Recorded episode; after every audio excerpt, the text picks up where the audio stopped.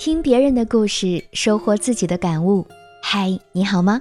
这里是我知你心，我是小资，就是那个读懂你的人。曾经听过这么一个故事，有个女孩和男生网聊一周，见面当天就滚了床单，第二天买了戒指，周末见了父母，第二个周末男方的父亲从外省过来提亲。别人都还没反应过来，他们就已经结婚了，不禁让人感慨：世界上还有这么闪的婚啊！别人折腾好几年的人生大事，他们只用了两个礼拜就全部到位，这真的靠谱吗？那么短的时间，对方是怎么样的人都了解清楚了吗？生活习惯能够相互融合吗？对方父母好不好相处呢？经济条件怎么样？工作有没有前景？对你的好是不是一时装出来的？婚结得这么仓促，日后真的能幸福吗？都说闪婚一时爽，婚后火葬场。这种快餐式的恋爱，闪电般的领证，很大程度上形同于冒险。我的学员小杜就遇上了这样的问题。他说：“我和男朋友拍拖不到十几天，在二十五岁生日的当天。”义无反顾地决定嫁出去，从认识到订婚再到结婚不满三个月。当初我以为这场婚姻是一个浪漫无比的良辰佳话，可现在却成了我无法全身而退的赌局。刚结婚的时候，我觉得他作为一个公司的大区经理，年轻有为，再加上对我从不吝啬，让我觉得至少可以过上安心舒适的日子。可后来才知道，他压力大的时候经常酗酒。喝醉之后就会对我大声训骂，虽然没有发生过肢体的碰撞，但是我对他的消沉低迷充满着恐惧和无奈。一时低迷可以理解，毕竟谁都有脆弱的时候。可是两年的时间里，他每天都睡到中午十二点才起床，晚上又经常喝醉，甚至早上两三点才回家。我从对未来充满希望到麻木的看不清现实。真不知道是不是该早一点结束这段婚姻了。知乎上有个回答叫做“闪婚的人现在过得怎么样了？”题主说：“如果说闪婚会不会算是一种大胆的尝试或者冒险呢？”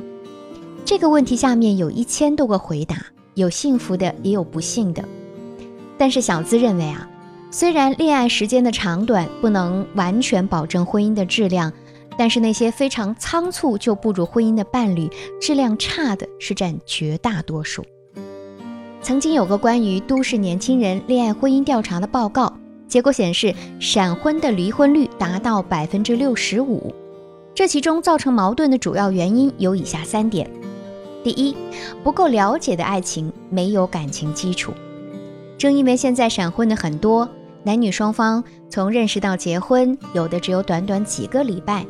再加上两个人都还要工作，所以相处的时间就非常少。那么在这么短的时间里，是很难看清楚一个人的真实面目的。这样快节奏下的感情基础根本就谈不上牢靠。婚前不牢靠，那么婚后就更容易崩塌。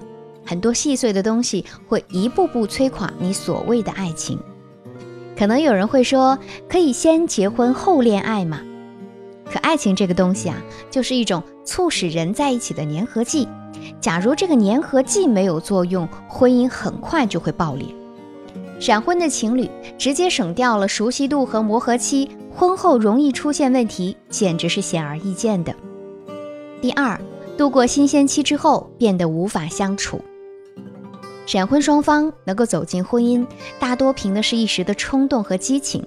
可婚姻它不是速成物，就算是谈过一两年恋爱的情侣。在结婚之后，还是会遇见各种各样的问题。那你想想看，闪婚的呢？当新鲜感过后，你可能会发现，眼前的这个人和你想象的完全不一样。就像故事中的小杜，她觉得没结婚的时候，老公是那样的年轻有为，可是之后才发现，原来他那么容易颓废呀。我们都听说过，为了空调不是一个度数而离婚的夫妻，那么还有什么不能成为离婚的理由呢？相爱容易相处难，这绝对不是一句简单的话而已，它包含着太多人心酸的经历。第三，双方家庭的磨合加快了分手的步伐。每个人从自身的角度而言，都会有不同的生活习惯和价值观，这来自于他生活的环境和家庭。在接触到两个完全不同家庭的时候，你们之间一开始就存在着矛盾的引发点。如果我们不去寻找合适的相处方式，就等于是在埋雷。因为从人的情感认知规律来说，连起码的了解都没有的话，是根本谈不上爱的。更何况，任何真爱也是需要经过时间考验的。所以，闪婚的婚姻就好比是一颗颗人工催熟的果实，缩短了它的成熟期，很大程度上也就降低了果实的品质。不知道大家是否还记得啊？前些天有个热搜，阿娇离婚了，有人就说她这段婚姻从一开始就不被看好，因为两人之间的差距还是蛮大的，而且相处的时间也不够多，所以这样的结局大概也并没有逃出预期。明星在闪婚闪离的背后都会有那么多的心酸和无奈，更何况是我们普通人呢？所以关于闪婚，我想说的是，如果你真的要走这一步，那么需要做的功课有如下几点：首先，第一，我们需要明确自己的需求，想清楚你要找什么样的人。有些姑娘对于婚姻的想法特别简单。以至于她们认为结婚啊就是要遇见那个对眼缘的人，其他的一切都是次要的。可是当真遇到这种人之后，她们又开始怀疑自己：我配不配得上他？他真的是我的真命天子吗？会不会下一个会更好？纵观现实生活中，过得好的姑娘大多是在婚前就清楚自己需求的。我有房有车，所以你给我爱情就好。我需要对方有房有责任心，能包容。我是研究生毕业，找对象最好也是同等学历的。对方是什么样的家庭，我需要全面的了解和核实。他要有爱心、孝顺父母等等，这些基础的条件，在恋爱的时候知道的越多，越能让你知道他是不是适合你的人。千万不要瞎子摸象，靠感觉，一分钟的动情解决不了你一辈子的婚姻呐。第二。我们要充分认真的去了解对方各方面的条件，比如对方的家庭，其实原生家庭对每个人的影响都是最深的。结婚不单单是两个人的结合，很大程度上是两个家庭的融合，特别是很多婚后会和父母一起生活，所以了解对方的原生家庭很重要。他的家庭教育会影响着他的三观、脾气秉性、生活习惯等等。而这些也将影响到你未来的婚姻是否美满。其次，对方的经济条件，虽然物质不是最重要的，但是有赚钱能力及资源的人更可靠。这并不是说一定要让对方有钱有车有房，但最起码他要有赚钱的能力或者与之匹配的资源。